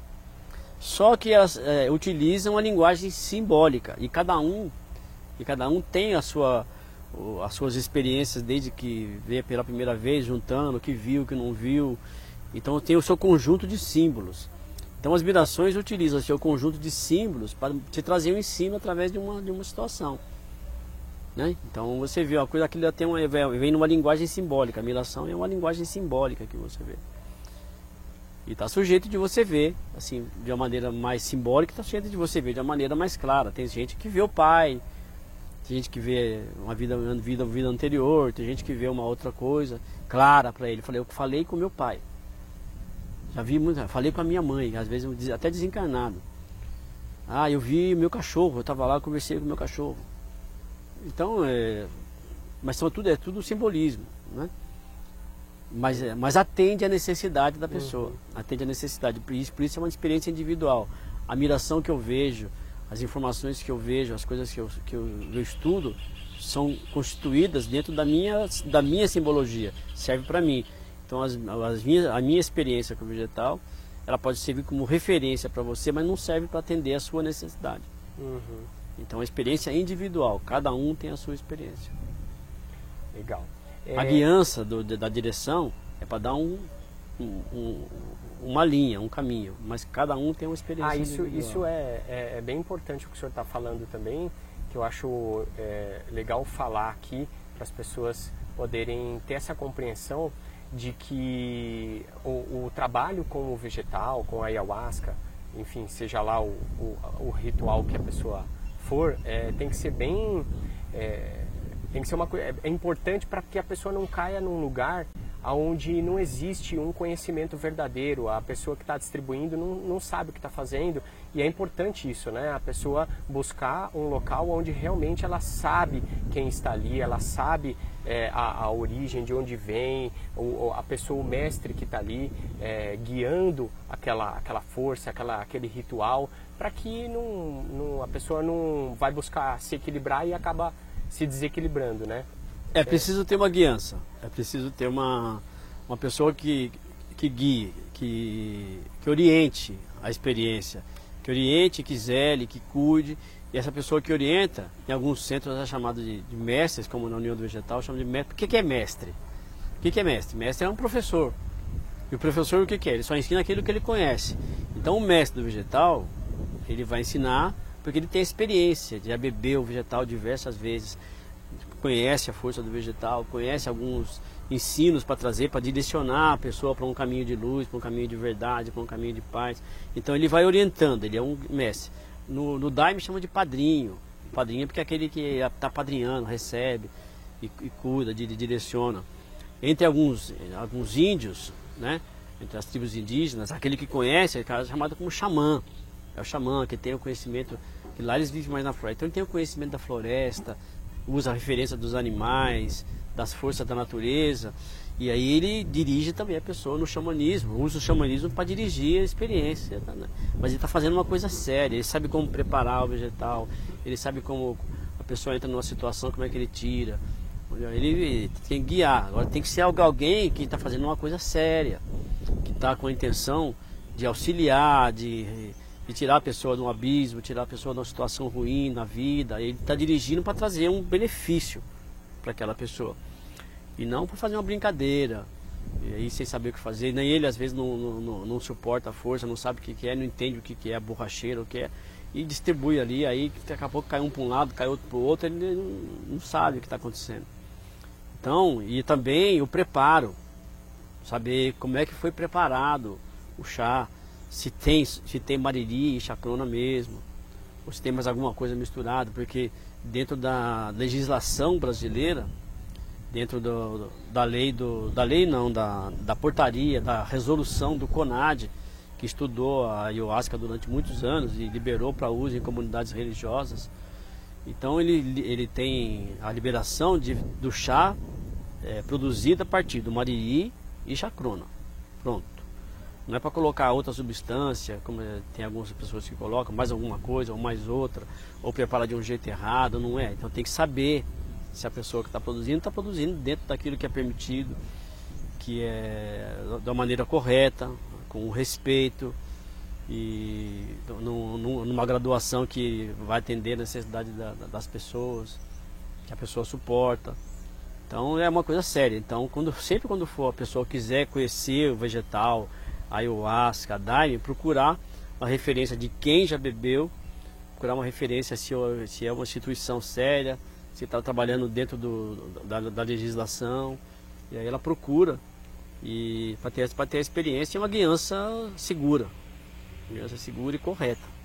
É. Sim, com certeza. Inclusive... Não é ligar na porque aí hoje em dia tem na, é proibido, mas daqui a pouco é, tem na internet lá, vende se ayahuasca e tal. O cara compra lá. A ayahuasca e depois vai beber sozinho. Não, não é para fazer isso. E não é permitido. Também é, é proibido o, o comércio, a venda de, de ayahuasca, de daime, de, de então no, se você vê lá na, na internet, vende-se ayahuasca, não pode. Tá, tá contra a legislação. Isso, é, isso é, importante dizer, porque é. tem muita gente às vezes que está ouvindo aqui e aí, aí vai entrar na internet, na internet ah, vou, vou comprar ayahuasca. Tem alguém vendendo. Tá, depois de procurar aí... lá tem. Não é a, a, a, resolução não, não permite a pessoa vender. Vender. Então. E mesmo eu vejo que, mesmo que permitisse, é uma questão de responsabilidade. É responsabilidade. É, você, a pessoa não conhece, vai comprar na internet, não sabe de onde veio, não sabe o que, que hum. tem ali, se realmente é o que está falando que é. Aí a pessoa bebe aquilo, não conhece, não sabe o que vai fazer, pode desequilibrar mais do que, do então, que equilibra. Cada grupo que, que distribui também, ele tem que ter lá o seu plantio de mariri, plantio de chacrona saber preparar. Quando às vezes o grupo está iniciando, com esse grupo, um grupo mais recente, mas com uma guiança responsável, às vezes ele não tem ainda um plantio do mariri, porque demora um tempo para crescer. Aí tem outros grupos também responsáveis, e isso é permitido, é permitido pela legislação, um grupo que tem lá um, uma quantidade maior de mariri, uma casa de preparo grande, ele pode preparar e fornecer para um outro grupo sério também, e esse outro grupo paga o custo para ele, paga o custo lá do, do mariri, da chacrona, da produção, tudo que envolve, e ele cede, cede aquele, aquele material que foi preparado para o outro que ainda não tem. Isso é permitido, não é comércio com lucro. Ele está preparando e auxiliando a, a, expansão dos outros grupos que estão trabalhando com isso.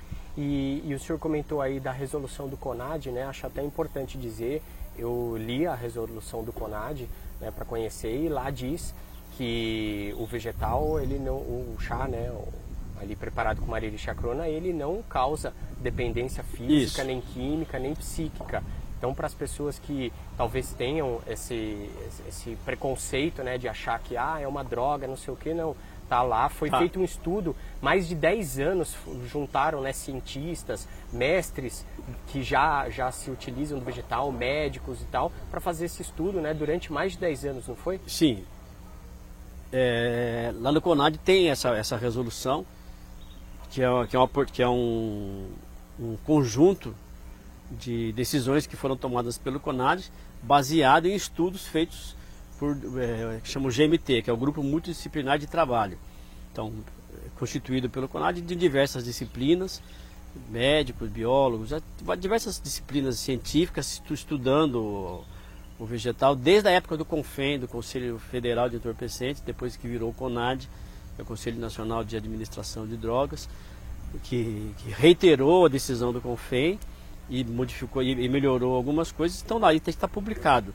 Se você entrar lá no site do, do CONAD, tem a resolução, só, acho que é de 2010, buscar, buscar a resolução de 2010, está tudo publicado lá, todos os relatórios, depois a referência dos relatórios, cada um que quiser ler pode dizer. Pode ler lá. Mas basicamente diz assim, o chá é inofensivo à saúde, não causa dependência física, química, psíquica, não tem dose letal, pode ser distribuído por grupos religiosos sob a guiança de alguém mais experiente. Basicamente é isso. E depois todas as outras resoluções, a maneira com que a pessoa tem que ser recebida, eles recomendam um, um, que seja preenchida uma ficha de anamnese para a pessoa que que está chegando para beber é, recomenda o, o, a, a, não distribuição para determinados grupos que são é, pessoas que já têm histórico de surtos psicóticos ou que têm problemas psiquiátricos graves, não é recomendado.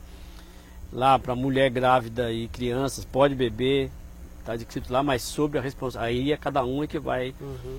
É, grávida pode beber? Pode, não tem nenhum efeito. Mas aí é a decisão dela e, e da família. Ah, quero beber. Tá, ok, a decisão dela junto, em conjunto com o médico que está orientando. Okay. Criança pode beber? Pode, sob a orientação dos pais. Se o pai estiver junto com a criança e quiser dar, ok. Entendeu? Não é, não é proibido, mas é a responsabilidade desses grupos, né? Agora, aí que não faz mal está escrito lá, não, não é prejudicial. Mestre, é, dentro do, das sessões ali do vegetal, do ritual, é, existe os momentos que, que o senhor traz, o senhor e os mestres, né, trazem ensinos, histórias, coisas que realmente é, auxiliam as pessoas é, no, no, processo de autoconhecimento, no processo de, de discernimento do que é, do que não é e tal. É, eu vejo que essa, esses ensinos, essas histórias, elas são bem importantes para guiar o caminho da pessoa, para realmente ela não, não, se perder ali. E tem um, um, ensino que eu creio que, que seja aí o, o centro, o cerne de todo o, de todo o ensino que o mestre Gabriel traz. E eu gostaria de saber se o senhor pode trazer aqui para o pessoal que está falando, que é hum. é, o ensino realmente de luz, paz e amor, de como destruímos o mal com luz, paz e amor. O senhor pode trazer esse, esse ensino, até mesmo a gente está falando aqui sobre espiritualidade e eu acredito que isso é um ensino simples, mas que vai ajudar as pessoas que prestarem bem atenção a abrir bem a sua a consciência. Vou resumindo. Sim. É, o mestre Gabriel, certa vez, é, é, conhecido dentro da, da União do Vegetal como um boletim chamado Boletim da Consciência do Mestre. Que é o, é boletim não, o boletim de, convic, da, é, de, da convicção do mestre. Convicção do mestre Gabriel. Boletim da convicção da consciência do mestre. Está, está escrito, ele não é, não é restrito a só a União do Vegetal, nem só aos grupos então quem quiser conhecer, está lá. Entra no, no site da União do Vegetal, udv.org.br. Não é, eu não estou filiado lá, mas é uma instituição seríssima que trabalha com, perfeitamente com o vegetal de uma maneira responsável. Aliás, é, muitos trabalhos científicos, apoiando instituições que pesquisam o vegetal, apoiando trabalhos científicos, trabalha com, com com, produção, com preservação de floresta, da agrofloresta, com, com plantio de madeiria, uma instituição seríssima e muito bem, muito bem estruturada. E lá no site da União do Vegetal tem um blog, tem um blog lá que vai procurar sobre o mestre, procura lá, boletim da consciência de convicção do mestre Gabriel. Aí está dizendo lá. Então uma história toda que é contada, que eu não quero contar aqui agora. Sim, sim. Mas o resumo final da história, aí quando ele pergunta para os discípulos, os discípulos respondem e ele diz: Como é, como se destrói o mal? Com luz, paz e amor. Então é luz na consciência, paz no coração, amor nas atitudes. Isso é convicção do mestre Gabriel. Convicção, que ele diz. Convicção porque ele é convicto naquilo, que para se destruir o mal é para trazer luz, paz e amor. Que não tem mal que, que permaneça sem ser permaneça em pé e, e, que não seja destruído com essas três com, esses, com essas três palavras, que é o símbolo da união, que é o símbolo da união, é luz, paz e amor. É bem interessante ler a convicção. Deu, então é, é, é luz na consciência, paz no coração, paz no coração amor nas e atitudes. amor nas atitudes. Com isso, a gente consegue transformar a si mesmo e o mundo, né? É o mundo. Olha só, interessante. E é o mesmo ensino do, do, do mestre dos mestres, que é Jesus, que é o ensino, a base do ensino é o amor. É, eu ia até perguntar mesmo que o mestre Gabriel, ele tem Jesus como o divino mestre, né? Isso. Olha só. Trazer o, a luz Ele traz os ensinos, do, do, do, os ensinos cristãos. Os ensinos cristãos. Muito bom. Mestre, é, a gente já está aqui encaminhando para o encerramento aqui do, do nosso bate-papo, do nosso podcast. E eu quero, para a gente encerrar, fazer mais duas perguntas aqui tá. para o senhor, rapidamente. O senhor eh, chegou a comentar aí que pessoas buscam né, o vegetal, às vezes a pessoa está com uma depressão, alguma coisa. É, quais, quais são as pessoas que buscam e o que, que a pessoa pode esperar de uma transformação ou de uma cura é, buscando o, o vegetal, o auxílio do vegetal. Quem que pode buscar o auxílio do vegetal? Qualquer tipo de pessoa pode buscar, que o senhor comentou, né? Às vezes uma pessoa que tem problema de alcoolismo, pessoa que tem problema de drogas, que mais? Que, qual mais tipo de pessoas que podem... Qualquer pessoa pode beber. Às vezes não é só a pessoa que está com problema, né? As pessoas às vezes não, é, não tem problema nenhum de alcoolismo, nem droga, nem depressão, nem ansiedade, nada, mas ela quer é, crescer na espiritualidade, crescer em consciência, quer conhecer melhor, quer se conhecer melhor, ela pode buscar. Então qualquer pessoa pode buscar. Esses casos que eu citei é porque são casos mais preeminentes, que eu vejo que são situações graves assim e que resolve. Se bem que o vegetal, ele também não é recomendado para uso terapêutico porque cientificamente não tem comprovação científica. Então tem que ter esse zelo. Não tem comprovação científica de que ele pode ser utilizado como é, é, solução terapêutica. Não, não dá para trabalhar. Um médico uhum. ou um cientista fala, então, em vez de eu utilizar esse conjunto de medicamentos estudados, uhum. né? Desculpa aí, pessoal, mas eu faço mesmo. Ah, eu vou utilizar ayahuasca para tratar esse paciente. Não, isso não, não pode ser utilizado dentro da ciência ainda, ainda. Logo, logo talvez consiga, porque já existem diversas universidades estudando o uso, o uso do vegetal, quais são os efeitos que ele causa em determinadas situações e tal. Logo será, serão publicados artigos suficientes para dar um respaldo científico. Eu espero, eu acho, eu creio que sim. Mas empiricamente, sim, pela experiência, as pessoas que chegam nessa situação e que bebem, elas, esse encontro consigo mesmo, essa tomada de consciência e esse despertar é, leva ela a desapegar dessas situações desfavoráveis para ela, que é o mecanismo, são essas coisas de droga, bebida, depressão, ansiedade. Pelo conhecimento da, da origem, porque ela busca dentro de si a origem disso, ela para. Isso pela experiência que eu e diversas outras pessoas que distribuem chá têm experiência com esse, com esse resultado. Tá? Não é uma clínica que vai receber dependente químico, nem alcoolismo, não é uma clínica, mas é um, um centro espiritualista que vai receber pessoas vai distribuir vegetal para que elas entrem num processo de autoconhecimento. E isso está sujeito de melhorar todas essas situações. Então qualquer pessoa dessa natureza, ou qualquer pessoa que não tem nenhum tipo desse problema, mas que quer se conhecer, pode procurar beber vegetal. Pode procurar um centro espiritualista e, e, e fazer o uso do vegetal. Pessoa que tem históricos assim de esquizofrenia, históricos de surto psicótico, aí não é recomendado. Não é recomendado. Então o próprio CONAD aí tem que fazer um estudo muito mais profundo. Por isso que o CONAD pede para preencher uma ficha, para saber o histórico da pessoa, inclusive histórico de criminalística, ver se é como é que. Aí para ter o um cuidado para quem uhum. vai distribuir vegetal. Então não é recomendado. Aí cada mestre, cada grupo é que sabe. Mas a orientação é que não é recomendado dar.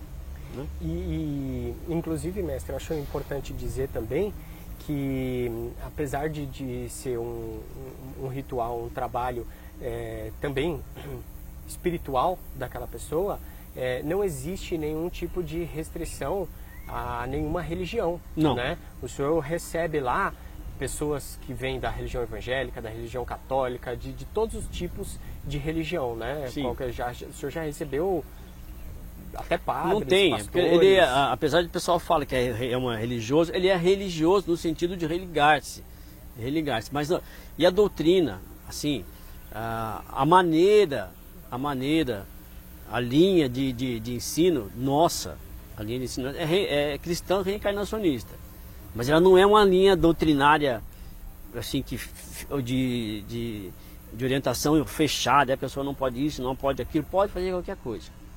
A linha de pensamento, a linha de ensino é a linha, essa linha né, doutrinária cristã reencarnacionista, com abertura aquilo que eu falei, né? espiritualista.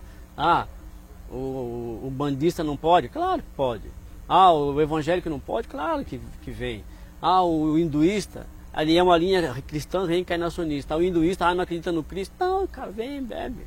Uhum. Quer saber de, do, do Krishna? Vem aqui, bebe.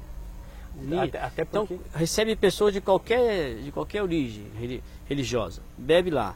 Porque o processo não é, de, não é falar da religião, Uhum. é usar, é usar a- essa linha pra, como referência.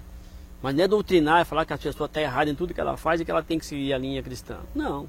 Isso já não seria um, um contrassenso. Seria um contrassenso. Até porque mesmo, ah, mais do que os, os ensinos que são trazidos na sessão, o principal ensino a própria borracheira traz, que é o conhecimento de si mesma. A pessoa vai lá para se conhecer, né? É a linha que nós seguimos, eu sigo a linha do Mestre Gabriel, mas eu sou essa, minha formação espiritualista.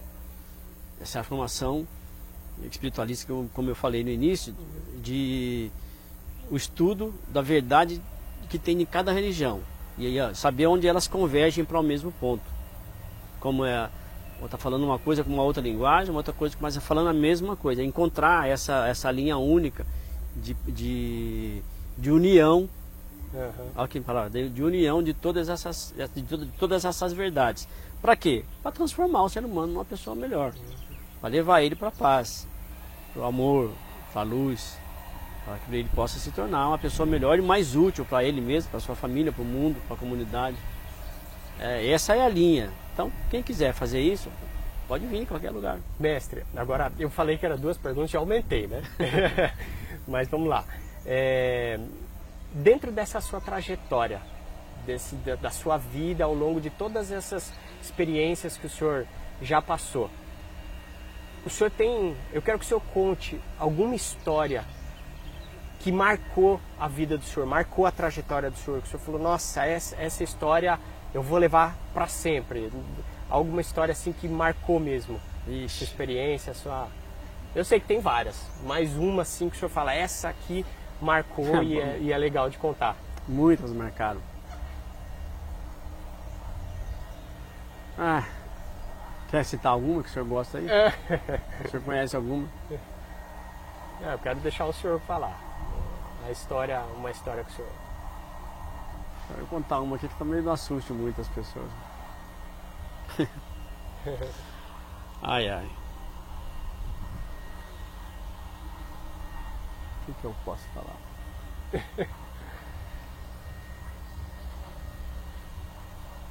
ah, não se assustem aí de pessoal que quer beber vegetal a primeira vez. Mas a experiência marcante e engraçada foi quando eu bebi pela primeira vez. Quando eu bebi pela primeira vez a ayahuasca, o vegetal. Lá. Aí bebi pela primeira vez, apesar de ser um grande buscador das coisas espiritualistas, eu, eu não acreditava muito em, em coisas estranhas assim. Aí eu falei, ah, pessoal vai beber o chá, vai lá beber o chá e vamos lá, vai ter uma concentração. Aí todo mundo ali, aí reuniu, aí eu bebi o chá, aí o mestre lá fez a, abertura da sessão. Aí passou algum, alguns momentos, tinha algumas pessoas assim, umas rindo, outras chorando, e outras assim, e eu sem nada. Eu falei, cara, esse troço é um teatro, tá todo mundo fazendo isso, não, não, não, não, Não tem nada, vou ficar aqui na minha, quietinho aqui, tá, tá gostoso, tá, tá legal, músicas, ensino. Daqui a pouco chegou a força, aí eu comecei a achar aquele negócio estranho e tal. Mas aí virou aqui um caleidoscópio, fechei o olho e tal. Aí chegou uma hora que eu fui no, eu fui no banheiro e eu achei que tinha morrido. Falei, morri, cara. Pô, e aí eu olhava todas aquelas pessoas de branco, um levantava, outro assim, outro levantava. Falei, tá tudo morto. E eu tô aqui nesse lugar e morri, daqui a pouco eu vou pra tal da luz que, que, que o turma chamou, que. Aí eu achei que tinha morrido. É. Ah, meu, aí fiquei numa situação assim, lembrei, aí lembrei do meu pai, vi meu pai que tinha morrido fazia seis meses, vi a outra. Daqui a pouco meu pai aparece aqui, aí eu olhei pro quadro do mestre Gabriel e falei, ah, é meu pai e tal, e era mesmo. aí achei numa situação, e depois que eu fui. Eu estou resumindo a situação para não ficar. Quando você for na bebê vegetal, eu conto ela aí mais. Já fica o convite, aí eu, já conto, fica... eu conto ela detalhada, é. o, que, é. que, o que, que aconteceu. Mas depois que eu fui eh, preparar e se estudar mais sobre isso, realmente a gente morre. A gente morre, a gente ah, morre. Isso é interessante falar mesmo. A gente morre. Quando você bebe vegetal, está sujeito de você ter essa sensação. Você morre, mas morre para a pessoa antiga, para o velho, aquele que tem as crenças, as coisas fechadas, que é restritivo, que é egóico. Então o seu ego morre e você renasce mais, mais livre, mais leve, uma visão mais aberta, mais tolerante, mais com mais aceitação. Podemos dizer que é uma morte simbólica? É uma morte simbólica, é uma morte do ego. E a, e a cada sessão, e eu depois eu fiquei bebendo vegetal, durante um ano eu tinha essa sensação de morte, mas aí eu compreendia que era a morte para o velho, para coisa de, de você renascer a cada dia, diferente, mais solto, mais leve, mais tolerante, mais amoroso, mais compreensivo, mais entendendo o outro como você mesmo e assim e aí aceitando, aceitando também com tolerância e sem julgamento os seus próprios erros, porque a gente erra. Caminhar na vida, às vezes você, você faz uma coisa, você erra, você faz uma coisa inconsciente, porque você não sabe. E aí nós somos ensinados a julgar, isso está errado, você fez errado, vai ser culpado. E às vezes você fica até se oprimindo e com medo de tudo, fica aquela pessoa, aquele bichinho assim, porque você se julgou, você se culpou, você se condenou. Aí você aprende a aceitar que você errou pela inconsciência, pelo não sabia, e, e você aprende com aquele erro e vai corrigir, vem corrigindo. Aí cada dia você vai melhorando, cada dia você vai melhorando e aprende a não se julgar. Se eu estou fazendo uma coisa que não está sendo boa, é porque eu não sei, porque se eu souber, eu não, eu não faço. E ensino do mestre. Ninguém erra sabendo. Você já, já ouviu uhum. esse ensino. Então, e a cada dia você se torna mais leve, mais tranquilo e mais tolerante. Aí quando você vê uma pessoa que você vê fazendo uma coisa que errada para ele ou para você, você é tolerante. Você é tolerante. E se você pode se aproximar e dar uma orientação para que ele não faça mais isso, chamar ele para uma consciência, mostrar, você vai fazer, mas não com julgamento, mas com tolerância, com amor. Isso é muito diferente. Muito diferente de que você afastar ou julgar, entendeu? Então, sempre com amor você pode auxiliar alguma pessoa a se corrigir em determinado assunto, mas tolerando e não julgando, apontando o dedo, apontando o dedo assim, maltratando, fazendo o tal do bullying que se fala, né? uhum. né? Porque quando a gente faz isso, apontar para a pessoa que ela está errada, tem que sempre lembrar que tem um dedo apontando para ele, três apontando para você e um apontando para Deus. Então Ó. aponta todos para você assim e traz Deus para dentro, que é melhor. É isso aí. Mas e aí, continua a, a, a, história do senhor. Aí o senhor achou que tinha morrido? Achei que tinha morrido.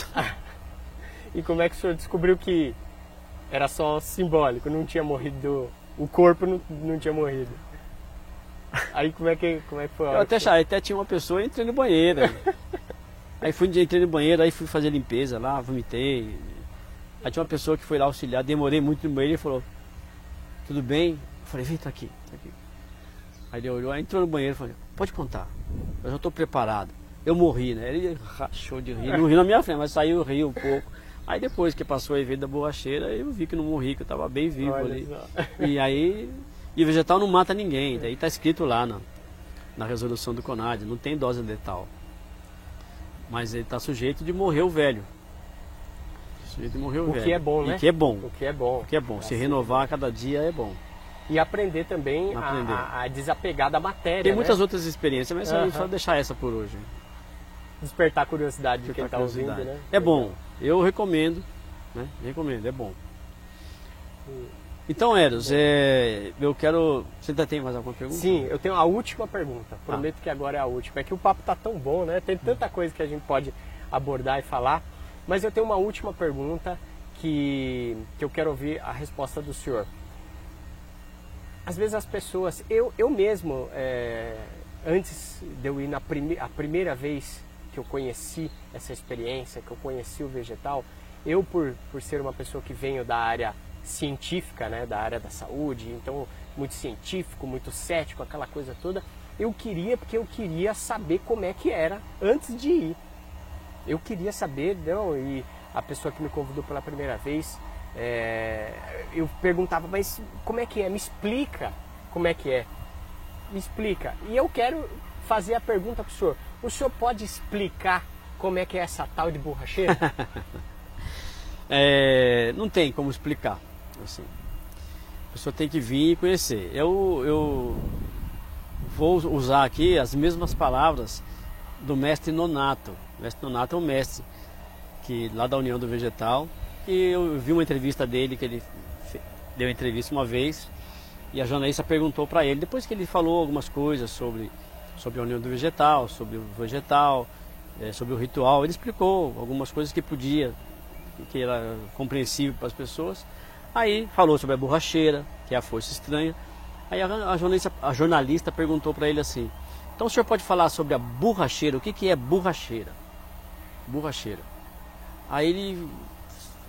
A senhora conhece uma rosa? Ela falou para uma pergunta: A senhora conhece uma rosa? Eu falei: Eu conheço uma rosa. É, a senhora já sentiu o perfume de uma rosa? Já senti o perfume de uma rosa. Ela falou: Me explica o perfume da rosa. Ela pensou bem e falou: Não dá para explicar o perfume de uma rosa. Ele falou: A borracheira é a mesma coisa. É a mesma coisa. Não dá para explicar. É sentimento. Então, como é que você explica o sentimento? Então, explica o amor para mim. Você pode fazer diversas tentativas, mas você não vai conseguir explicar. Explica Deus, você não vai conseguir explicar. Né? Então, tem coisas que não tem explicação, não tem lógica. É sentimento. Então, borracheira é sentimento. É você entrar, você vai unir pensamento, sentimento, ver coisas fias. É uma experiência única, individual e é só para você. Até para quem, para o outro que bebe vegetal, que bebeu o que você não consegue traduzir a sua experiência daquele dia. Então é uma experiência única, é uma informação, um conjunto de coisas que vem para você. Todas as outras coisas, os ensinos do mestre, as palavras, o direcionamento, é uma ação referências. Referências do caminho para de autoconhecimento, mas é você que vai receber a informação individual para você. Então não tem como explicar, não tem. Então, quer conhecer o vegetal, quer conhecer a ayahuasca, procura um centro. Nós temos lá o Instituto Jardim das Flores, mas tem a União do Vegetal, tem outros centros que, eu não quero dar referência agora, que eu não conheço todos, mas procure um lugar sério, um lugar onde tem uma guiança boa e beba. Vai, vem se conhecer. Siga firme, né, mestre? Siga firme. Quer conhecer o Instituto? Entra lá no instituto, arroba Instituto Jardim das Flores lá no, no Instagram e manda mensagem pra gente lá no pelo como é chama aquele lá, o PV lá, pelo- Direct? Pelo, direct lá, e aí a gente entra em contato com vocês. Legal, mestre. Mestre Wilson, gratidão pelo seu tempo, por estar aqui conosco, por aceitar esse convite do, do podcast Vem Pra Consciência, esse bate-papo tão gostoso, tão de expansão de Expansão. consciência, né? Gratidão mesmo. É sempre um prazer estar com o senhor. Eu tenho a, a oportunidade e o privilégio de conhecer o senhor bastante e, e sei da seriedade que o senhor traz no seu trabalho de levar a luz, a paz e o amor para a vida das pessoas. É, sei o tanto que eu já fui transformado por todos os, os ensinos, então eu quero realmente registrar essa gratidão aqui ao senhor por tudo e por estar aqui hoje com a gente aí, trazendo toda a sua experiência, toda essa história que o senhor contou de tantos anos de estudo e de busca da expansão da consciência. Gratidão. E se o senhor quiser deixar mais algum recado, como encontrar o senhor, já falou do Instagram, é, se tiver mais alguma coisa que o senhor queira falar. Não, é, sobre o Instituto, sobre a ayahuasca, não. Eu quero é, cumprimentar você pelo, pela essa iniciativa do podcast ser Vem para a Consciência, né? Vem para a consciência, é isso mesmo, chamando as pessoas para a consciência. E pelos podcasts, as pessoas que você vem entrevistando, então vem para a consciência, vem se conhecer. Vem se conhecer, vem, vem melhorar, vem expandir a sua, a sua consciência através de diversos estudos que eu sei que você vai, que você vai proporcionar através desse, desse podcast e de outros trabalhos que você está desenvolvendo para as pessoas. Procurem aí é, divulgar o, os, os podcasts e estudar. Eu sei que vocês logo, logo, irmão. Fala de irmão, irmão aqui, tá aqui. Eros. Irmão, Eros está desenvolvendo cursos que logo, logo ele, vai, ele vai publicar é, nesse sentido de desenvolver, ajudar a pessoa a despertar para a consciência. Ele é um biomédico, ele tem me auxiliado um tanto assim, especialmente na consciência de, de aprender a consciência corporal, de melhorar a saúde física, de para prevenir diversos tipos de doenças. Isso tem sendo bastante auxílio. E eu sei, e agora vou forçar ele aqui, a divulgar aqui na minha, na minha presença, em primeira, primeira vez aqui, um projeto que ele chama de As Quatro Liberdades. Fala aí, Elos. Eita Quais são as quatro liberdades? Presta atenção. É isso que vem chegar, um presente que veio para ele, mesmo antes de, de conhecer a ayahuasca, mas que despertou esse interesse profundo em trazer essa grande informação, essa, essa, essa coisa valiosa das liberdades para que todos possam conhecer e se tornarem pessoas mais livres e mais conscientes cada dia. Dá um spoiler aí do que vai acontecer. Dá um spoiler. Vou fazer um resumo aqui também, rapidamente. Eu sou biomédico de formação, né, e venho já há bastante tempo, há muitos anos trabalhando na parte de consciência mesmo, mas a consciência de saúde, a saúde física, a consciência alimentar, ajudando as pessoas a melhorar é, a sua alimentação para ter uma saúde plena. E há uns anos atrás eu tive, eu recebi né, um, um insight é, falando sobre a questão da liberdade, porque eu sempre falei de saúde para levar a liberdade de saúde para as pessoas, para que a saúde não seja um, um empecilho para que as pessoas é, deixem de realizar as coisas na vida. Né? Então tem gente que não cuida da saúde, aí a saúde impede ela de fazer uma viagem, de trabalhar, de fazer alguma coisa. Só que aí eu recebi que mais do que a saúde, para uma pessoa ser realmente livre, ela precisa trabalhar basicamente em quatro áreas da vida dela. Que é aí que surgiu o projeto das quatro liberdades, que é a liberdade de saúde, a liberdade financeira, a liberdade de tempo e o que eu chamo de auto-liberdade, que é justamente o papo que nós tivemos aqui hoje de consciência, que é a liberdade de si para si mesmo.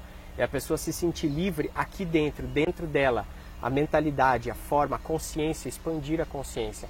E dentro disso, se você é uma pessoa livre de saúde, ou seja, a sua saúde não, não é um empecilho, não, não te impede de realizar nada. Se você constrói a sua liberdade financeira, que vai muito além de ter quantidade de dinheiro, mas você realmente ser livre financeiramente.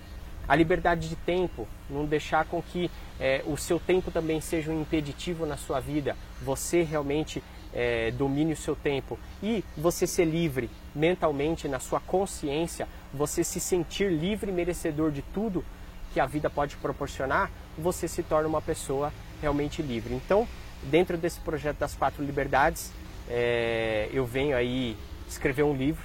Nós vamos escrever um livro sobre as quatro liberdades e esse vai ser um livro que é um projeto pessoal meu de, de manifestar aí é, essa, esse meu objetivo, essa minha vontade de impactar positivamente a vida das pessoas e levar esses conceitos e esse, esse ensino assim de uma maneira bem resumida agora. E também temos outras coisas aí, né? Temos na, na área de saúde mesmo, de consciência alimentar, temos palestras que que, que eu levo essas palestras para as pessoas, tanto para pais é, que têm os seus filhos e querem melhorar, ter mais consciência na alimentação dos seus filhos, como a área de consciência alimentar de uma maneira geral. Então tem um tanto de coisa aí, em breve também vai sair um curso. Meu nome, é o curso? O, o curso se, chama Saúde e Consciência, sempre levando a consciência para as pessoas. É esse mês? É, entre esse mês e o início de fevereiro aí, tá vem sair, vai sair o lançamento desse curso. Então é, é isso. Eu quero agradecer a presença, a, a presença física não, mas com certeza a energia de todos vocês que estão aqui com a gente no podcast Vem para Consciência. É, gratidão a todos. Agradecer mais uma vez o mestre Wilson aqui pela presença. Quero registrar também um agradecimento especial ao restaurante Candeia, que é esse local aqui maravilhoso que nós estamos, nessa natureza gostosa aqui. Um agradecimento à Vera, a dona aqui do restaurante Candeia. Então é um lugar bem especial, com comida boa e natural toda a comida que é feita aqui no restaurante Candeia é 100% natural, não tem, ela não utiliza nada de industrializado aqui, mestre, então é, é bem interessante isso. Agradecer também o Conexão ABCD e a Arro Comunica, que está é, fazendo parte de todo esse projeto do podcast Vem para Consciência, e também o nosso parceiro, o Dr. Walter Estevão, do ABC Repórter. Mais uma vez aí, gratidão ao seu apoio. Valeu, eu sou Eros Escobar, biomédico, palestrante. Fica ligado, toda segunda-feira tem um episódio novo do podcast. Mestre, vem cá, aqui ó. Vem pra consciência! Valeu!